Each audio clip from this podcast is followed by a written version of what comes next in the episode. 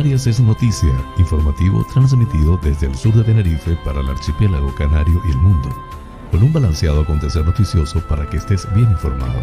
José Francisco González te brindará las noticias de una manera agradable y sin sobresaltos para que estés al día.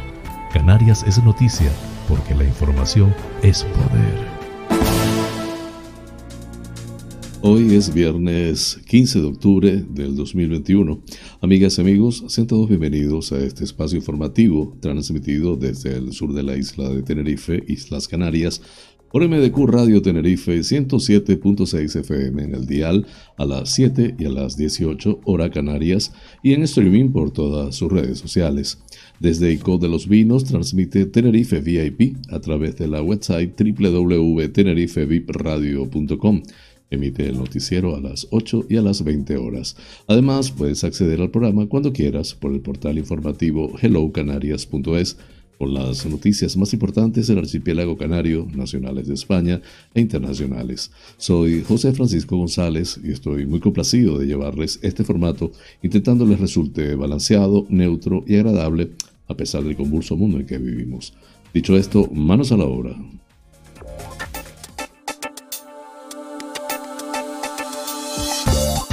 Pensamiento del día. Todos piensan en cambiar el mundo, pero nadie piensa en cambiarse a sí mismo. Alexei Tolstoy nos enseña la importancia de mirar primero a uno mismo para luego exteriorizar nuestros aspectos positivos.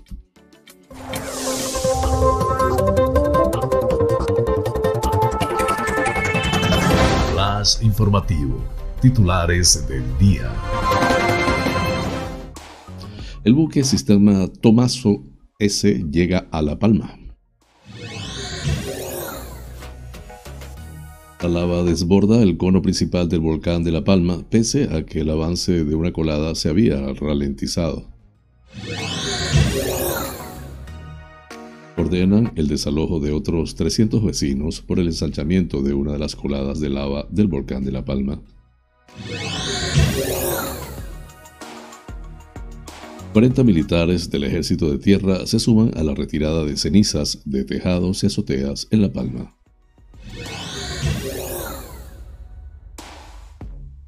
Turismo de La Gomera da la bienvenida a la isla a una veintena de agentes de viajes polacos.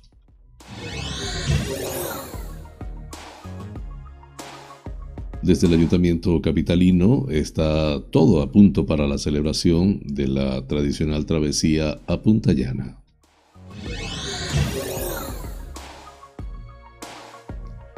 Más de 4.600 estudiantes de los Llanos de Alidane, El Paso y Tazacorte retoman las clases el próximo lunes en La Palma.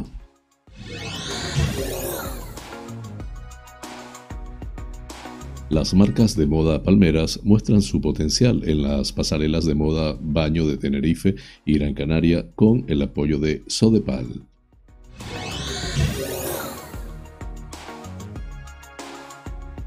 El CQE se eleva a 9 las pateras llegadas a Lanzarote en poco más de 24 horas con 295 inmigrantes.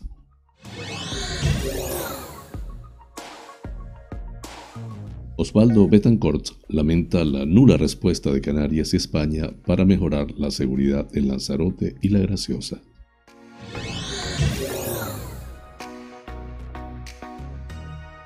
Fuerteventura en nivel 1 el semáforo verde llega a la isla después de dos semanas de caída en picado de los contagios.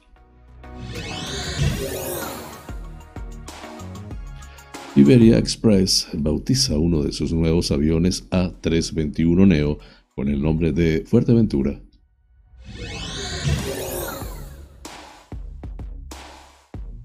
Spar Gran Canaria inaugura en Ojos de Garza su tienda número 194 con 13 nuevos puestos de trabajo.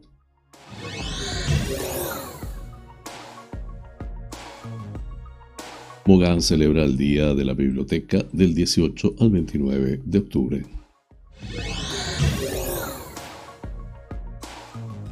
Jorge Alemán, jefe de la Policía Local de Mogán, recibe la Cruz de la Orden del Mérito de la Guardia Civil.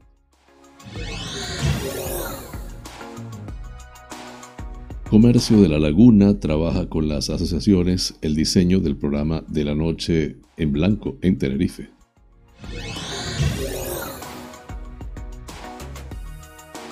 Canarian Hospitality abrirá 12 hoteles en los próximos 5 años. En Adeje será el primero.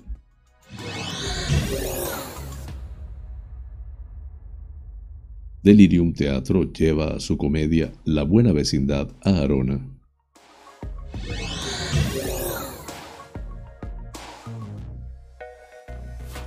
PSOE y PP cierran un acuerdo para renovar los órganos constitucionales a excepción del CGPJ.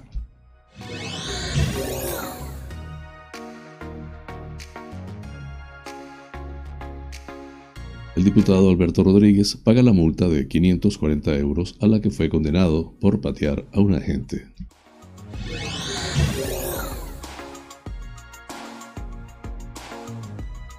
En internacionales, al menos 50 muertos en el incendio de un edificio en Taiwán.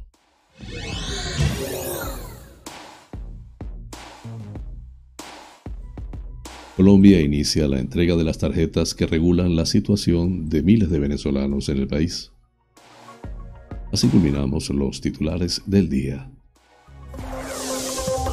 Flash informativo. Noticias Comunidad Autonómica.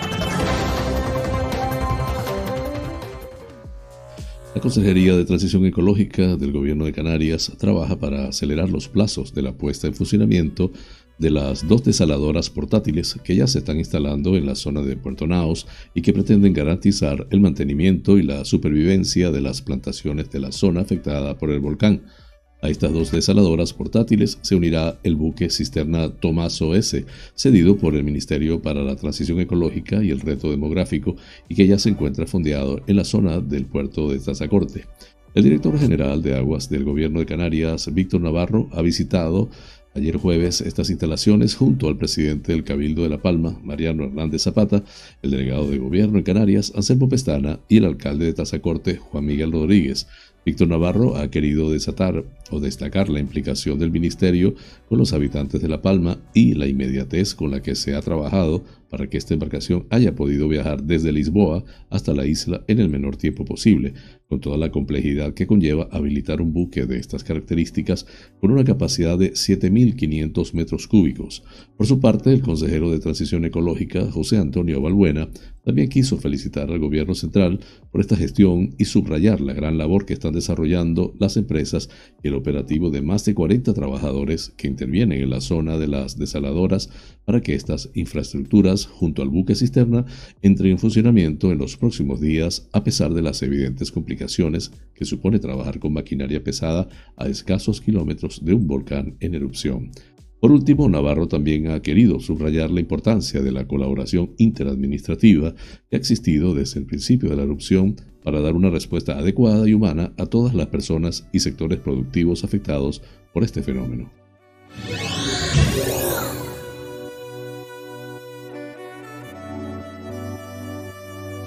La lava del volcán de La Palma no deja de ofrecer impactantes imágenes.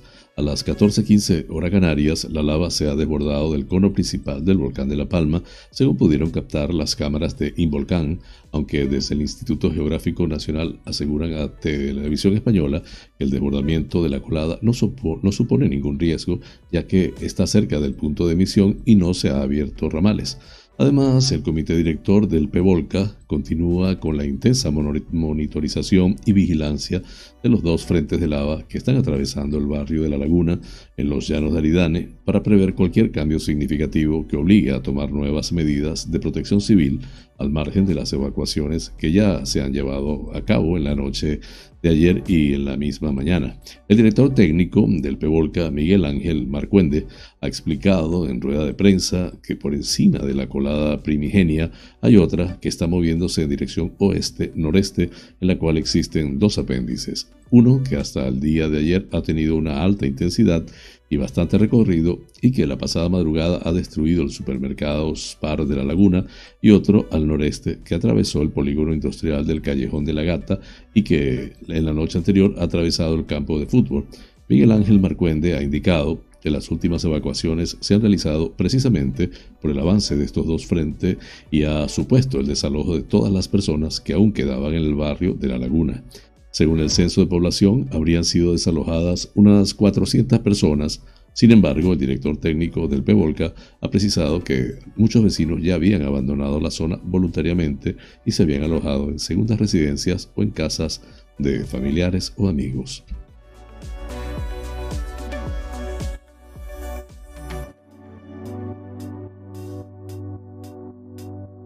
El Plan de Emergencias Volcánicas de Canarias, PEVOLCA, ha determinado una nueva evacuación por la previsión de avance de la colada de lava del volcán de Cumbre Vieja, en La Palma, que discurre más al noreste y que afecta entre 200 y 300 vecinos, informaron a EFE fuentes del gobierno de Canarias. Se trata de la zona comprendida en la LP 215, carretera de la Laguna a Tazacorte, desde el límite con el municipio de Tazacorte, señalado en la carretera hasta el cruce con la LP 213, carretera a Puerto Naos. Esta zona linda con el límite del perímetro ya evacuado. Los afectados tendrán de plazo hasta las 17 horas o tuvieron de plazo hasta las 17 horas para desalojar sus viviendas con sus pertenencias y animales domésticos y dirigirse al punto de reunión ubicado en el campo de lucha Camino León de los Llanos de Aridane. En la noche del miércoles se produjo otra evacuación, la de la zona comprendida al sur del camino de la Cruz Chica, en el cruce con Camino de los Campitos, siguiendo por Camino Morro Cabrito hasta alcanzar la carretera LP2 y que afectaba a una quincena de vecinos. Ya antes, el avance de la nueva colada que se ha formado en los últimos días al norte de la principal obligó a evacuar a otros 800 vecinos del barrio de La Laguna.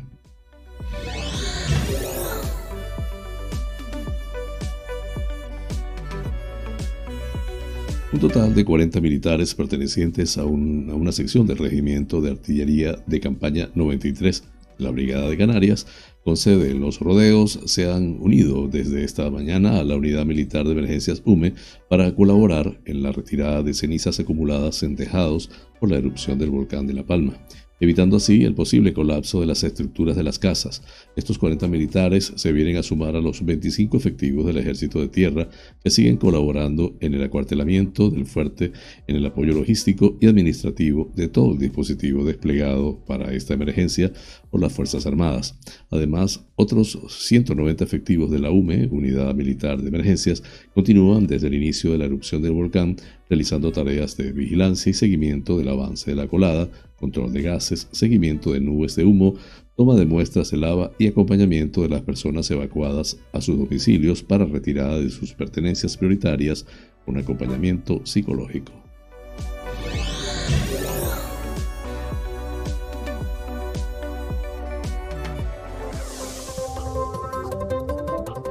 Flash informativo, La Gomera. Turismo de La Gomera da la bienvenida a la isla a una veintena de agentes de viajes y profesionales de la comunicación polacos. La Consejería Insular de Turismo, acompañada por técnicos de información turística, recibieron en la sede del Cabildo a esta expedición del turoperador Nequera Poland, que llevará a cabo su primera visita a La Gomera. María Isabel Méndez hizo hincapié en la importancia de acoger estos viajes de familiarización con operadores turísticos y agencias para situar La Gomera entre los principales destinos de naturaleza en el mercado polaco. Con esta acción, los propios agentes podrán vivir la experiencia del destino turístico en primera persona y trasladarla posteriormente a sus potenciales clientes, quienes se interesan por un destino en el que la naturaleza y la tranquilidad van de la mano, añadió. En su itinerario visitarán el casco histórico y los principales monumentos de la capital de la isla para después acercarse al Mirador de los Roques y adentrarse en el Parque Nacional de Garajonay, además de alojarse en el Hotel Jardín Tesina. Esta acción se une a la que la de las conserjerías de turismo lleva realizando durante el año en los diferentes mercados europeos. Abrimos en Polonia una nueva puerta para acercarnos al turista polaco a través del nuevo turoperador Nequera Poland fundado por exdirectivos y empleados de Thomas Cook en el país, que han optado por visitar La Gomera y Tenerife y así estrechar relaciones en Canarias y fijar estas islas como destinos potenciales para poder crecer, sobre todo a partir de la temporada de verano, añadió Méndez.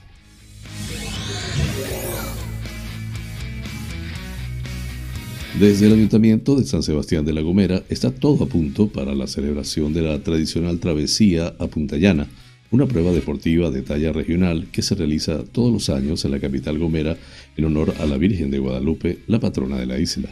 Este año el proceso de inscripción tendrá dos modalidades.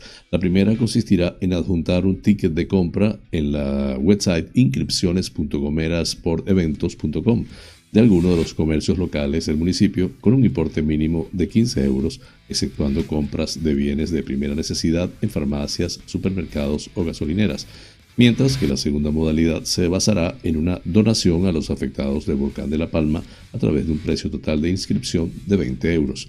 Acto seguido se deberá formalizar dicha inscripción en la website sansebastiangomera.org barra inscripciones. Cabe resaltar que las inscripciones de ambas pruebas culminarán este domingo 17 de octubre a las 23.59 horas. De tal modo, el sábado 23 de octubre comenzará esta jornada deportiva con la vigésima primera travesía nado a Punta Llana, la cual abarcará un recorrido de 5 kilómetros cuyo punto de partida será la playa de la Cueva.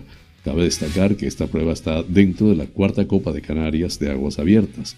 De igual forma, el domingo 24 de octubre se realizará la vigésima tercera Cross de Punta Llana, la cual supondrá un recorrido de 9 kilómetros desde la curva del Parador. Esta competición está organizada por el Ayuntamiento de San Sebastián de la Gomera con la colaboración del Gobierno de Canarias y el Cabildo Insular de la Gomera.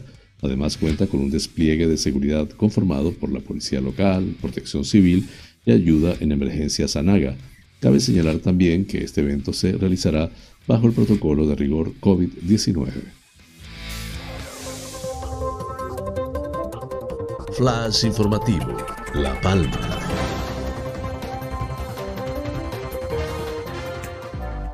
La Consejería de Educación, Universidades, Cultura y Deportes del Gobierno de Canarias ha anunciado este jueves el lunes se reanudarán las clases de los centros educativos de los municipios palmeros de Los Llanos de Aridane, El Paso y Tazacorte.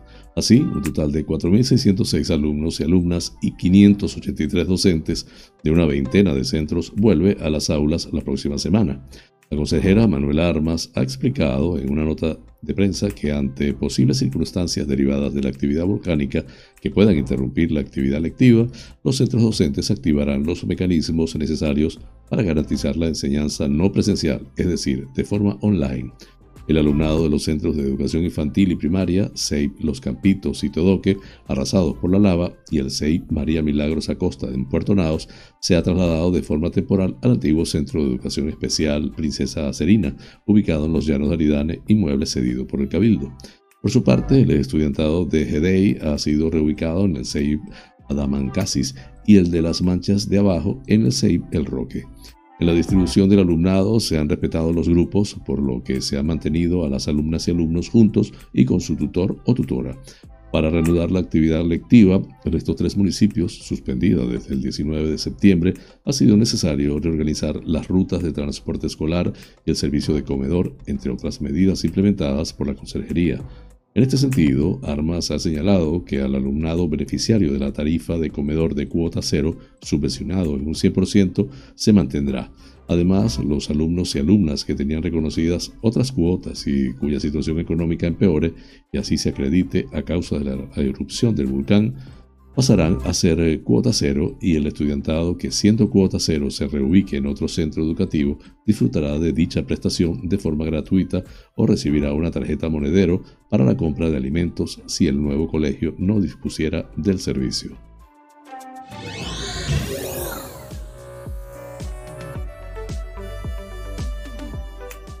Las firmas Jesús Gutiérrez y Diázar, ambas pertenecientes al programa Isla Bonita Moda de la empresa pública Sodepal, participarán durante este mes de octubre en las pasarelas de moda Baño Tenerife Fashion Beach Costa Deje y Gran Canaria Swing Week by Moda Cálida, contribuyendo así a la profesionalización, la promoción y la diversificación del sector creativo y textil de La Palma.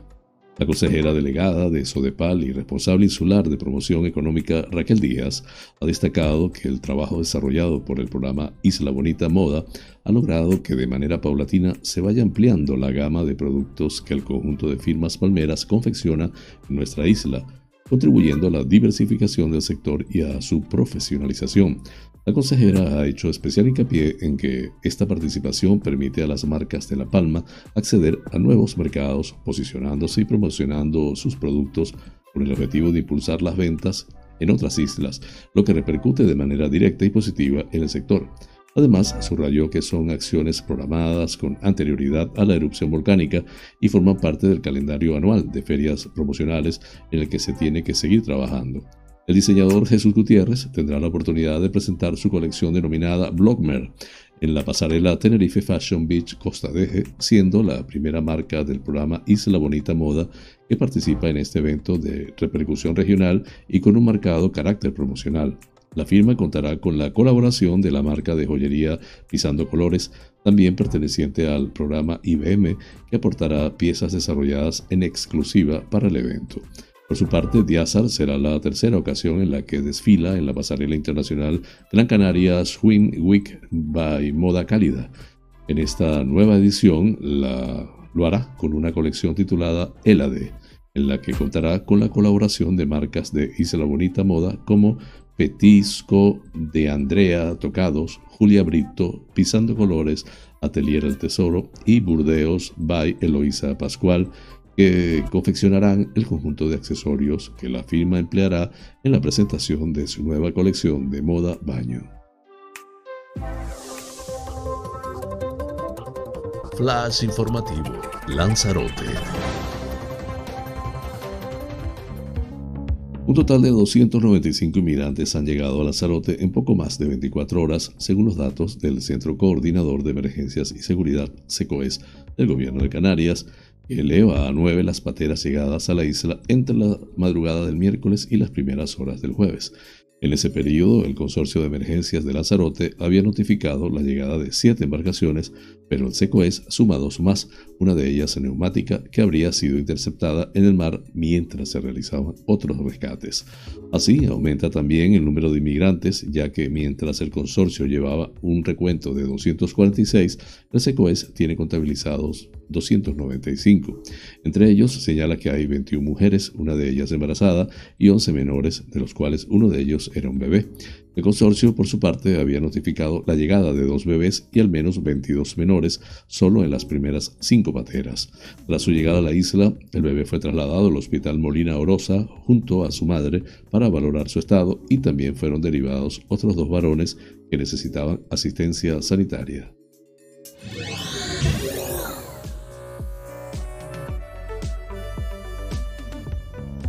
No hay respuesta y tampoco creemos que mejore la situación instalar una base fija de la Guardia Civil en la isla de la Graciosa.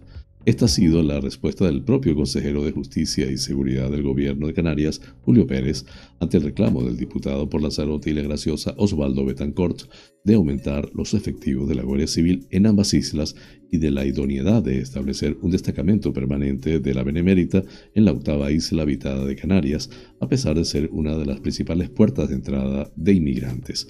Betancourt, en nombre del Grupo Nacionalista Coalición Canaria PNC, que representa, ha insistido al gobierno de Canarias acerca de la falta de efectivos de la Benemérita en Lanzarote y la necesidad de que la Guardia Civil tenga presencia fija en la octava isla, tal y como defendió su compañero Jesús Machín en su propuesta de diciembre del 2019 la cual resultó aprobada por unanimidad por todos los grupos parlamentarios. Para sorpresa del diputado autonómico, la respuesta del consejero fue tan fatídica como desesperanzadora, puesto que ni, ni, considera necesaria la presencia fija de efectivos de la Guardia Civil, ni tampoco puede hacer nada para exigir las demandas de los lanzaroteños y gracioseros al gobierno de España, liderado por el Partido Socialista, lamenta Betancourt. Flash informativo, Fuerteventura. Fuerteventura desciende a nivel de alerta 1 en la actualización del semáforo de esta semana. El resto de islas mantiene un riesgo bajo o muy bajo de transmisión del SARS-CoV-2 y desciende la utilización de los servicios sanitarios por coronavirus, por lo que todos los territorios de la comunidad autónoma se sitúan en el mismo nivel de alerta, nivel 1, identificado como semáforo verde. La actualización tendrá lugar a las 0 horas de este viernes 15 de octubre, tras su publicación en la web de la Consejería de Sanidad. Durante la última semana, tanto la incidencia acumulada a 7 y a 14 días en la isla de Fuerteventura, como el porcentaje de pruebas diagnósticas PDIA con resultado positivo, la trazabilidad y la ocupación de camas de hospitalización y de UCI han continuado en nivel de riesgo bajo e incluso muy bajo, tendencia al descenso que ha justificado su pase a nivel 1. Respecto al resto de islas, se confirma la evolución favorable de los indicadores de transmisión y asistenciales, si bien se observó una tendencia ascendente en la incidencia acumulada a 7 días en la isla de Lanzarote, con posterior estabilización y descenso a partir del 2 de octubre, que la Dirección General de Salud Pública vigila estrechamente por si se produjera algún cambio significativo.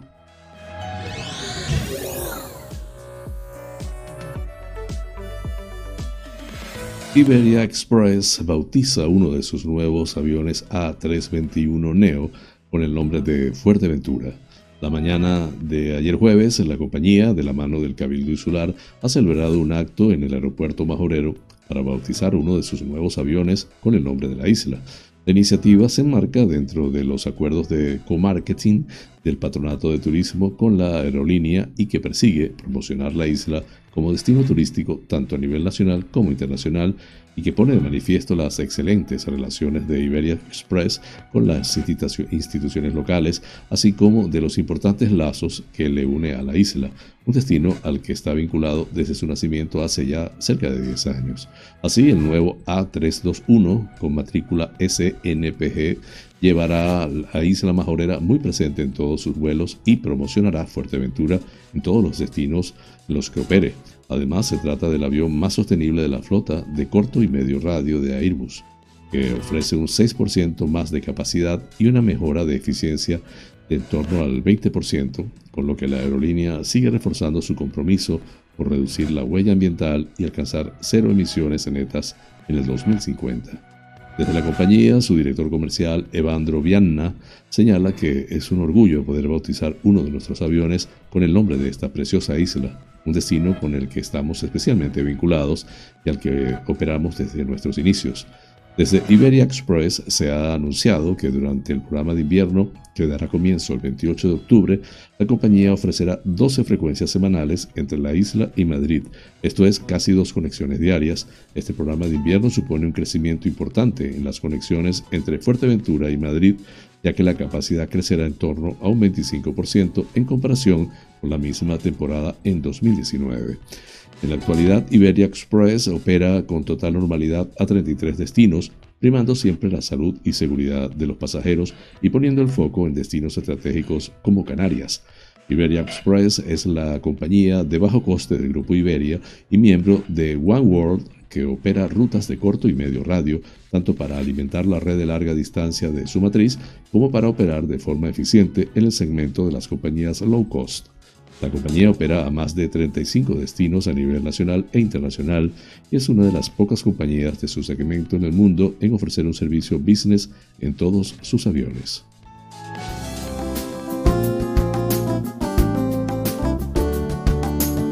Vida sana.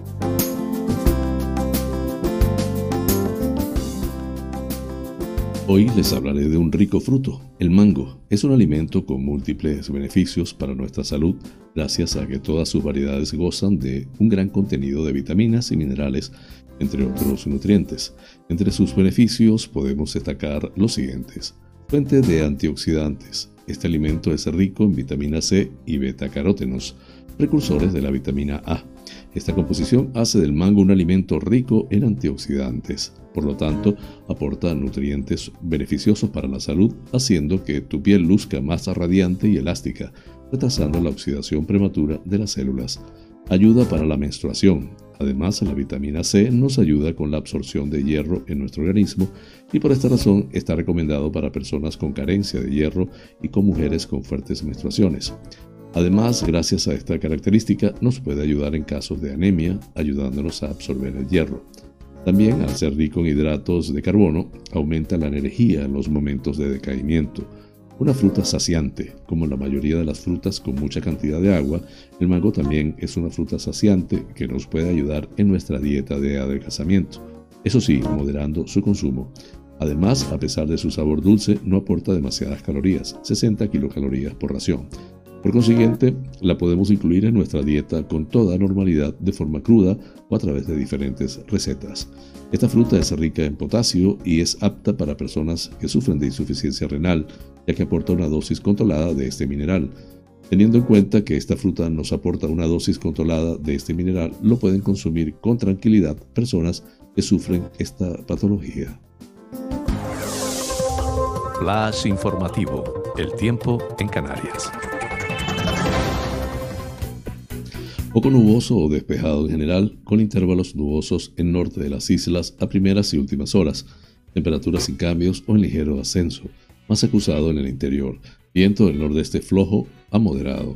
Las temperaturas entre los 16 y los 32 grados centígrados en el conjunto de las Islas Afortunadas. Breve pausa, ya regreso con ustedes.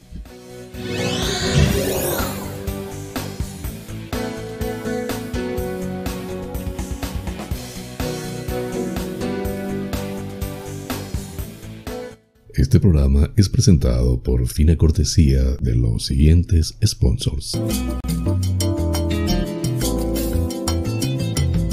Bar Restaurante Loco, un oasis en el centro de San Isidro. Cocina tradicional y fusión, especialidad en arroces y paellas, carnes a la brasa, pescados frescos, pastas y pizzas, ricos postres caseros y unas ensaladas de antología Disponemos de una terraza interior chill out de 120 metros para que disfrutes de nuestra vibrante coctelería en un confortable ambiente muy acogedor. Atendemos celebraciones familiares, bautizos, bodas, comuniones, cumples, divorcios, en fin, bar-restaurante. Loco, un oasis en San Isidro. Calle Saltadero, número 7, San Isidro. Teléfono 922 36 7986.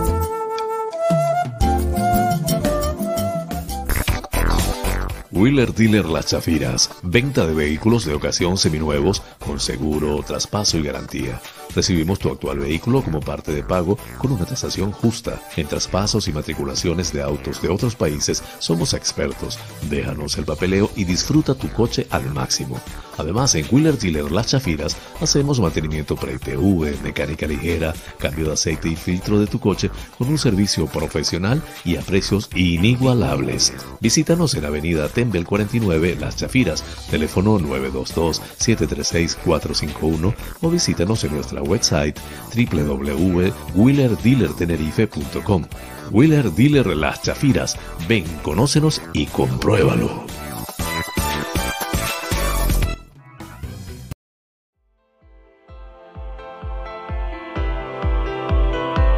En Faros Gabriel somos especialistas en desmanchado de lunas, desmanchado de llantas, parabrisas de moto, restauración de pintura de tu coche o moto, restauración de faros, servicio domicilio de lavado, higienizado y desinfección al vapor de tapicerías de sofá, alfombras, colchones, lavado de tapicería de tu coche. Estamos en el centro comercial Tu Trébol, Los Olivos, ADG. Pide tu cita al 602-431-296. Faros Gabriel, seriedad y satisfacción garantizada.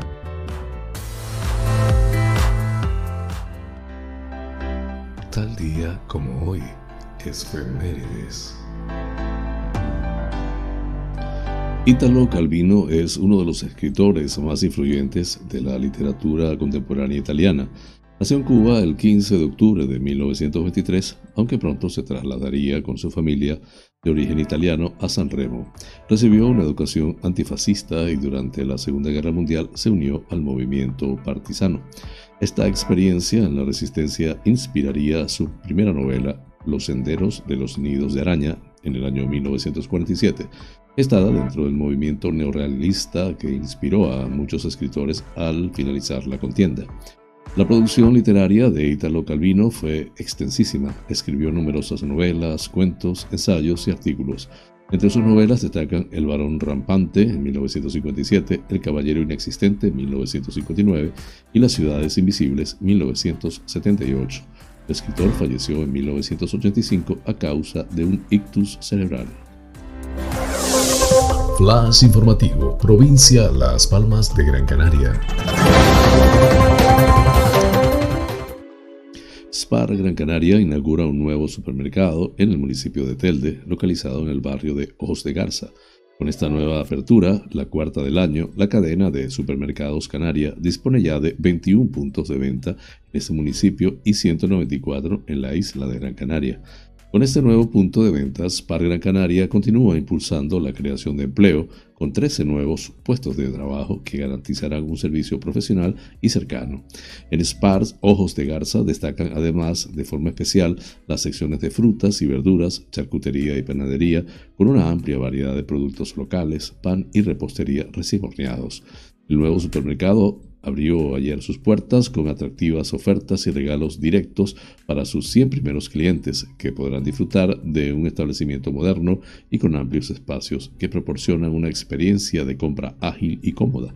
Asimismo, se suma al modelo de tiendas par eficientes energéticamente, con muebles de frío verticales, con puertas que disminuyen el consumo, así como con luminarias LEDs en todo el local. El nuevo SPAR se localiza en el número 10 de la calle Juan Ramón Jiménez, en Ojos de Garza, Telde, y su horario de apertura es de lunes a domingos y festivos de 8 a 21.30 horas.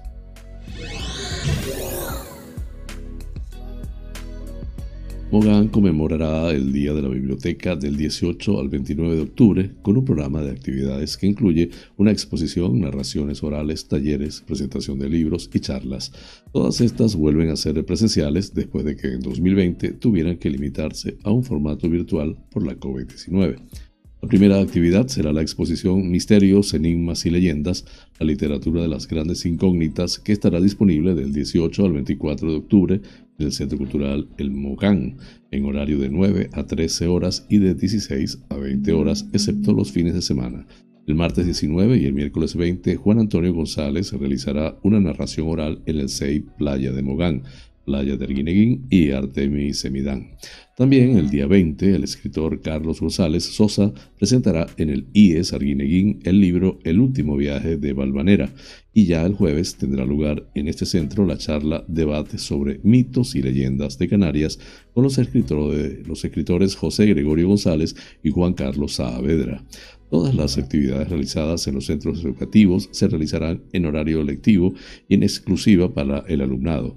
La Biblioteca Municipal de Arguineguín acogerá el viernes 22 de octubre a las 19 horas un taller de cómic infantil. El miércoles 27 a las 19.30 horas, la presentación del libro Cómo ser feliz con su autor Orgiano Ojeda, coach y entrenador personal.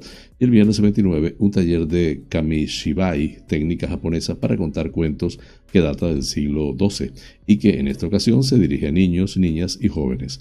Por su parte, en la Biblioteca Municipal de Mogán tendrá lugar el lunes 25 el taller Cuentos de la Risa y el jueves 28 otro sobre creación de mini cuentos, ambos a las 19 horas y dirigidos a un público infantil juvenil.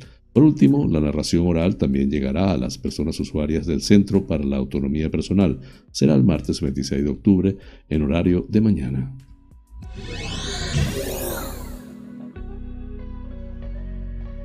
El jefe de la policía local de Mogán, Jorge Alemán, ha sido reconocido con la Cruz de la Orden del Mérito de la Guardia Civil, con distintivo blanco por su estrecha y continua colaboración con la Benemérita y el arduo trabajo realizado durante el último año de pandemia y en lo que respecta a la crisis migratoria en el municipio. Alemán recibió la cruz en el acto conmemorativo de la Virgen del Pilar, celebrado en la sede de la Comandancia de la Guardia Civil de Las Palmas, en la capital Gran Canaria. El jefe de la policía local de Mogán recalca que, aunque esta distinción haya recaído en su persona, es un reconocimiento a todos los funcionarios y funcionarias y al personal administrativo del cuerpo de la policía local que con su responsabilidad, dedicación, profesionalidad y espíritu de servicio han contribuido a que el propio cuerpo sea uno de los primeros en la isla en formación, preparación y organización. Todo ello es posible, prosigue, gracias a la disponibilidad que nos otorga, así como las gestiones que realizan el concejal de Seguridad Ciudadana Mensei Navarro y la alcaldesa de Mogán, Onalía Bueno. Asimismo, Alemán desea compartir esta concesión con los empleados públicos del ayuntamiento que de una u otra forma han hecho posible, con su contribución y colaboración, que las funciones, servicios y objetivos policiales sean una realidad y constante en la prestación y calidad diaria, pero también con los efectivos jubilados, los ausentes y sus familiares.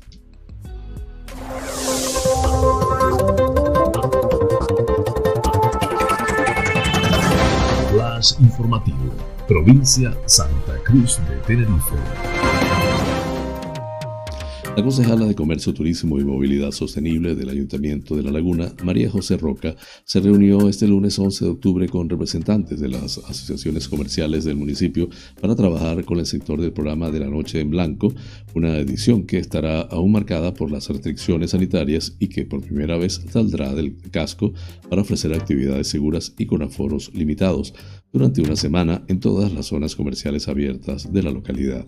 La edil señaló que estos encuentros son fundamentales para garantizar la participación del sector en el diseño de esta noche, que cambiará de formato para llegar a todos los distritos y ofrecer una actividad cultural complementaria que refuerce los atractivos de estas zonas comerciales en un momento en el que debemos hacer todo lo posible para contribuir a la recuperación del comercio local.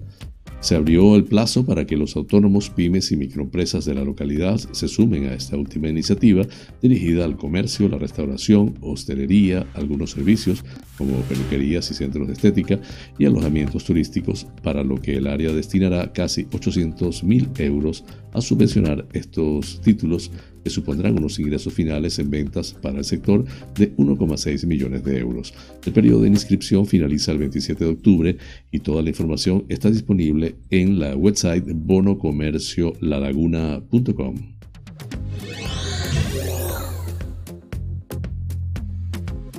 La gestión hotelera inaugura este mes de noviembre su primer hotel en Adeje con la marca Min Hotels, la primera de sus propuestas comerciales y con el objetivo de emplear al finalizar su quinto año de actividad a casi un millar de personas en sus establecimientos, contar con 2.000 habitaciones operativas y alcanzar un volumen acumulado de negocio de unos 300 millones de euros.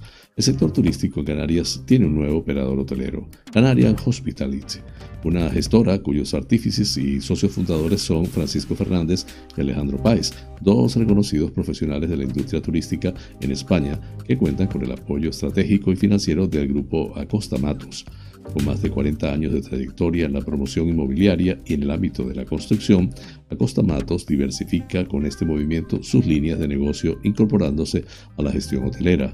Min ADG será el primer hotel que gestione Canarian Hospitality, establecimiento que inaugura este mes de noviembre la operadora bajo el paraguas de Min Hotels la primera de sus propuestas comerciales, una marca hotelera que se presentó a los medios y con la que la compañía pretende inaugurar un total de seis hoteles en cuatro de las islas. La siguiente apertura prevista es para el verano de 2022 en Playa Blanca, en la isla de Lanzarote.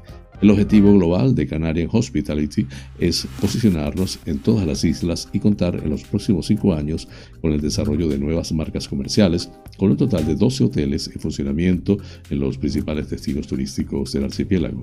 Esperamos tener 2.000 habitaciones operativas al final del quinto año y un volumen acumulado de ventas de unos 300 millones de euros, generando 100 millones anuales una vez esté estabilizado el negocio, explicó Francisco Fernández, director general de la operadora.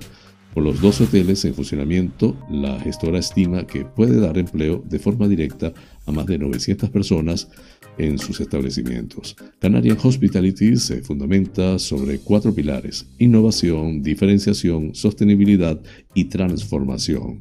Con una inversión total estimada de 2 millones de euros en los cinco primeros años, exclusivamente para la operadora, la compañía se propone dar respuesta a las necesidades del nuevo consumidor y acompañarle en su forma de viajar de una forma más consciente y respetuosa con el entorno, la cultura y la gastronomía local.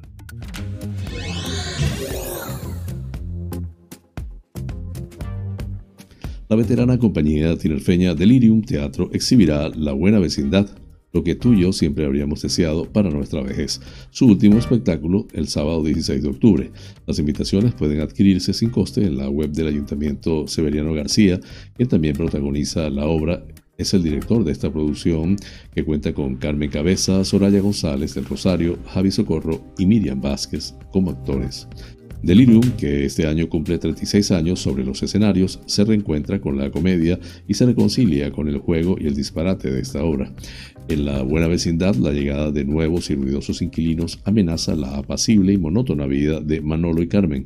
Desbordados por la situación e incapaces de tomar una decisión, el matrimonio imagina mil y unas fórmulas con las que liberarse de sus indeseables vecinos. La buena vecindad refleja las coartadas, autoengaños y justificaciones a las que nos agarramos día a día para no tener que afrontar una realidad incómoda e implacable. Se trata de la quinta obra con texto de Antonio Tavares que la compañía tinerfeña pone en escena. Los montajes de Proyecto Fausto 2018, La Punta del Iceberg 2012, La Conquista de Canarias 2009 y Canarias 2007 también son fruto del tándem formado por Delirium y Tavares. Esta obra es posible gracias al patrocinio del Cabildo de Tenerife a través de su área de cultura y el Instituto Canario de Desarrollo Cultural del Gobierno de Canarias y a la colaboración del Ayuntamiento de Tacoronte.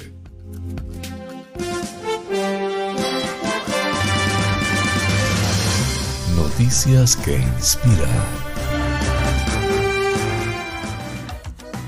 En un día cualquiera, Harriet Hazlitt, de 32 años, consumía comida rápida frita para el almuerzo y una pizza congelada o macarrones con queso para la cena, además de miles de calorías en alcohol, dijo a The Mirror. Consumía 2.000 calorías en alcohol de 3 a 4 veces a la semana y afirma que su consumo de alcohol fue el principal factor que contribuyó a elevar la báscula hasta las 480 libras, que serían 218 kilogramos. Bebía en exceso porque no había afrontado adecuadamente los traumas de mi pasado, dijo Hazlitt a The Epoch Times. Usaba el alcohol para sobrellevar las situaciones que me rodeaban.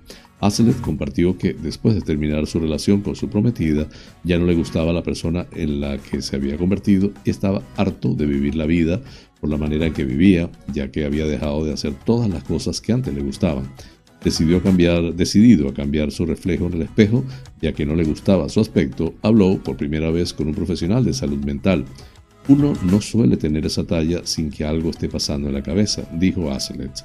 Después de ocuparse de eso, Aslet cambió su estilo de vida, cambiando su alimentación por alternativas más saludables y eliminando el alcohol. Levantó pesas cuatro o cinco veces por semana, sacó a pasear a mi perro todos los días y hago senderismo los fines de semana. En cuanto a la dieta, solo hago un déficit de calorías mientras me enfoco en proteínas magras y buenos alimentos integrales. Aslet ha mantenido su propia filosofía en todo momento, trabajar hoy para tener el mañana que quiero. Dijo que durante su proceso su familia le dio un apoyo abrumador. 15 meses después, ahora pesa 118 kilos, pero dice que quiere perder 9 kilogramos más antes de planear una operación de extirpación de piel, tras la cual empezará a desarrollar músculo magro. En febrero de 2021 hizo públicas sus cuentas en las redes sociales para compartir su evolución con los demás. Desde entonces ha acumulado 300.000 seguidores entre Instagram y TikTok y ha conseguido apoyo de todo el mundo. A medida que continúa relatando su transformación, sus seguidores no solo están orgullosos de él, sino que también se sienten inspirados por su cambio. Para todos aquellos que están luchando por deshacerse de esos kilos de más, Aslet comparte un consejo. No se detengan y sean constantes. La única forma de fracasar es si uno renuncia. Fuente de Epoch Times en español. Flash informativo. Noticias nacionales. En tiempo récord, apenas 24 horas después de que Pablo Casado ofreciera al gobierno renovar los órganos constitucionales que tienen su mandato caducado, a excepción del Consejo General del Poder Judicial, el PSOE y los populares han cerrado un pacto para renovar el Tribunal Constitucional, el Tribunal de Cuentas, el Defensor del Pueblo y la Agencia Española de Protección de Datos. Según informó la Secretaría de Estado de Comunicación, el pacto se ha alcanzado tras conversaciones en la mañana de este jueves entre el ministro de la Presidencia, Félix Bolaños, y el secretario general del PP, Teodoro García Gea, que acordaron proceder a la renovación previsiblemente en la semana del 25 de octubre, cuando Congreso y Senado votarán las nuevas composiciones. Bolaños y García Gea mantuvieron conversaciones durante el miércoles tras el ofrecimiento de Casado e incluso mantuvieron una primera reunión presencial ya durante la tarde del jueves para aproximar posiciones. En ese encuentro se emplazaron a seguir hablando y menos de un día después consiguieron cerrar los flecos pendientes. Por ahora no se conocen los nombres de quienes ocuparán los cargos, ya que el gobierno se limita a expresar que se tratará de personas de reconocido prestigio y consenso, que se darán a conocer en los próximos días. Fuera de este pacto queda el Consejo General del Poder Judicial, pues el PP exige modificar la forma de elección de los vocales a cambio de desbloquearlo. El diputado de Unidas Podemos, Alberto Rodríguez, ha pagado la multa de 540 euros que le impuso el Tribunal Supremo por un delito de atentado a un agente de la autoridad, según han confirmado a F fuentes de la formación morada. Alberto Rodríguez fue condenado por una patada a un policía nacional durante una protesta en el 2014 en La Laguna, en Tenerife, y el alto tribunal le condenó a 45 días de prisión que se sustituye por una multa de 540 euros y tiene además una pena accesoria de inhabilitación especial para el derecho de sufragio pasivo durante el tiempo de la pena. El Tribunal Supremo ha remitido este jueves al Congreso y a la Junta Electoral la sentencia a efectos de la posible suspensión temporal de Rodríguez o pérdida de condición de parlamentario, así como la suspensión de su acta de diputado. Miramos así las noticias nacionales. Flash informativo. Noticias internacionales. Al menos 50 muertos en el incendio de un edificio en Taiwán. Los bomberos tardaron cuatro horas en extinguir, el fuego. La cifra de muertos puede aumentar, ya que las autoridades creen que hay vecinos atrapados. El fuego se ha originado en un edificio comercial y residencial de 13 plantas situado en la ciudad taiwanesa de Kaohsiung, situada en el sur de la isla. Las víctimas superan el medio centenar, una cifra provisional ya que las autoridades creen que hay vecinos todavía atrapados y muchos de los heridos están graves. El jefe del departamento de bomberos, Li Xing, ha indicado que el balance también podría aumentar debido a que se teme que varias siguen atrapadas en la zona residencial entre el séptimo y el undécimo piso, tal y como ha recogido la agencia taiwanesa de noticias CNA. En este sentido, el diario taiwanés Apple Daily ha indicado que la mayoría de las víctimas mortales han sido halladas en esos pisos del edificio. Los bomberos esperan complementar la búsqueda en esta zona antes de volver a revisar la zona entre el primer y el quinto piso.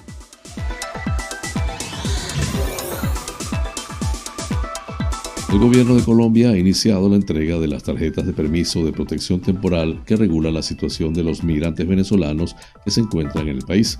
El primer venezolano en recibir el documento ha sido Óscar Enrique Soto, de 49 años, quien ahora podrá permanecer en el territorio colombiano, a donde llegó en 2017, en condición de regularidad migratoria especial por un periodo de 10 años. El propio presidente de Colombia, Iván Duque, ha entregado en mano la tarjeta a Soto en un acto en el municipio de La Calera, en el departamento de Condinamarca. El primer beneficiario es uno de los 1.800.000 venezolanos que recibirán la tarjeta hasta el primer trimestre de 2022 con la gestión de un millón en lo que queda de este año y otras 800.000 para el inicio del próximo ejercicio. Actualmente se prioriza la entrega de unos 200.000 de estos documentos para menores migrantes venezolanos, según recoge el medio colombiano El Tiempo. La presidencia de Colombia ha indicado en un comunicado que la acreditación como beneficiario del Estatuto Temporal de Protección a Migrantes beneficiará a la totalidad de migrantes venezolanos con vocación de permanencia que se encontraban en Colombia a enero de 2021 y tendrá una vigencia de 10 años, conduciendo a los portadores a adquirir el estatus de residente. Desde Venezuela, el líder opositor Juan Guaidó ha agradecido al mandatario colombiano por su acción solidaria y ejemplar con los venezolanos. En un mensaje a través de la red social Twitter, Guaidó ha reconocido a Duque su comprensión de la emergencia humanitaria en el país caribeño y su consecuencia en la crisis de refugiados, así como su determinación para enfrentar a la dictadura. Con ese tema combinamos las noticias internacionales.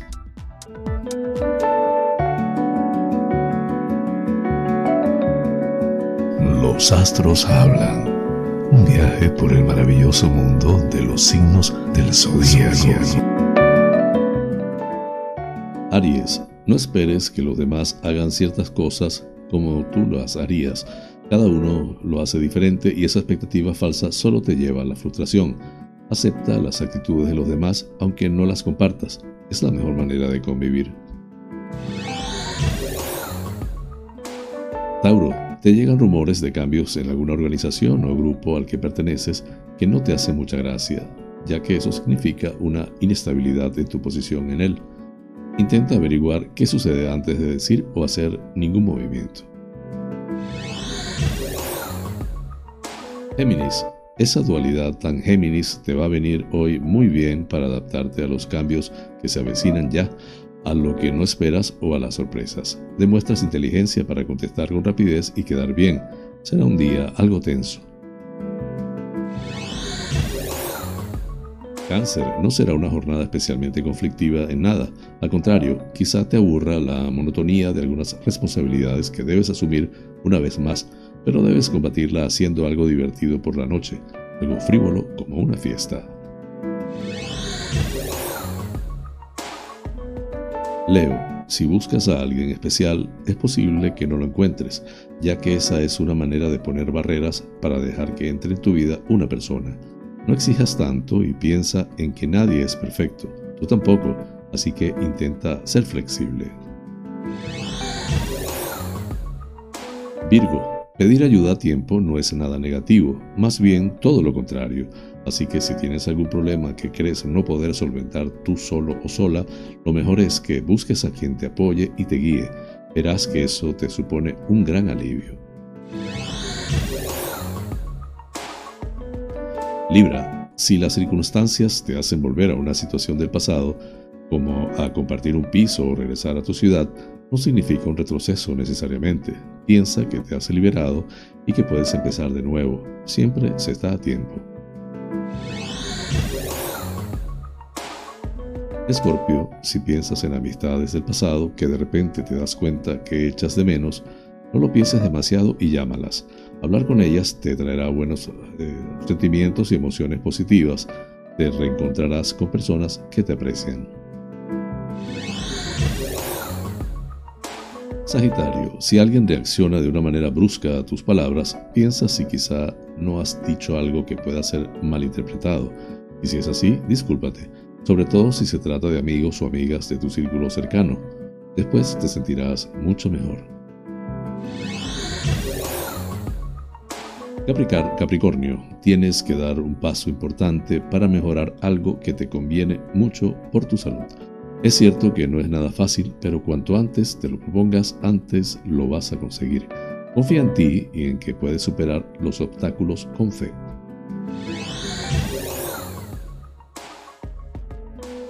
Acuario, obtienes una recompensa de alguna clase, pero seguramente será más emocional que material. Si tienes hijos o hijas, pueden darte mucho afecto incondicional que realmente te compense de cualquier tristeza o de cualquier contratiempo laboral.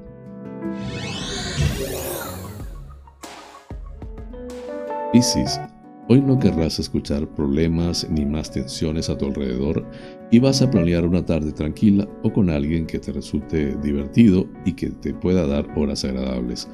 No te viene mal esa desconexión de todo lo que supone negatividad.